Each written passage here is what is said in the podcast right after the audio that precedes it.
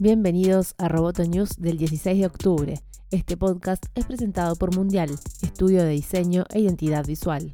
Vamos con las noticias murió Paul Allen, cofundador de Microsoft, debido a complicaciones con un linfoma non-Hodgkin, a pesar de haber permanecido siempre en un segundo plano respecto a su socio y amigo Bill Gates.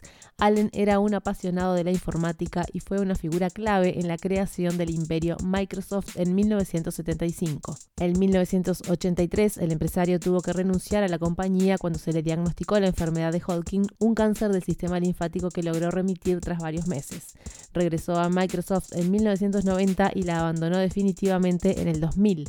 Luego creó junto a su hermana Jodie el conglomerado Vulcan Inc. con sede en Seattle que se encarga de gestionar sus inversiones privadas y sus tareas filantrópicas. Allen fundó también un fondo de capital de riesgo especializado en servicios de cable y banda ancha y participó en más de 140 empresas.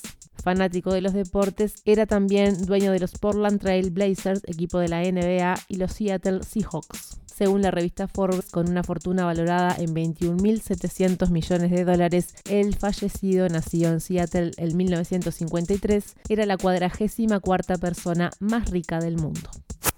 Hoy comienza en Nueva York el AI Now Symposium Ética, Organización y Responsabilidad. El evento abordará distintos aspectos que preocupan de la inteligencia artificial, como la exposición al sesgo, el error y el uso indebido de las tecnologías como el reconocimiento facial por parte de la policía, hasta los algoritmos de atención médica que pueden llegar a reducir los beneficios para los enfermos. El evento invita a reflexionar sobre la creciente conciencia del público, la rápida adopción de los sistemas y la poca supervisión o transparencia. Estos y otros temas a través de expertos académicos, de la industria, de políticas y de la sociedad civil para comprender los mayores desafíos que se enfrentan mientras la inteligencia artificial se incorpora a la vida cotidiana. Las charlas serán transmitidas en vivo en el sitio web de la organización symposium.inowinstitute.org y luego serán archivadas en ese mismo sitio. Mientras tanto, en Brasil abrió sus puertas la vigésima edición de FutureCom, el mayor evento de telecomunicación y tecnología de la información de Latinoamérica. El evento que se realiza en San Pablo debate los desafíos y ventajas de la hiperconectividad, entre otros asuntos. La feria, que se celebrará hasta el jueves, analizará las consecuencias de una sociedad en la que las personas y los objetos están cada vez más conectadas entre sí, según indican los organizadores. También se abordarán otros temas como las tecnologías disruptivas y el nuevo ambiente de negocio surgido a partir de la transformación digital. El evento congrega a autoridades, expertos y académicos de toda América Latina.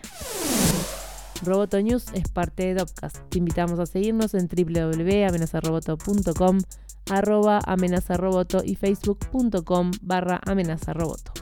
Hasta la próxima.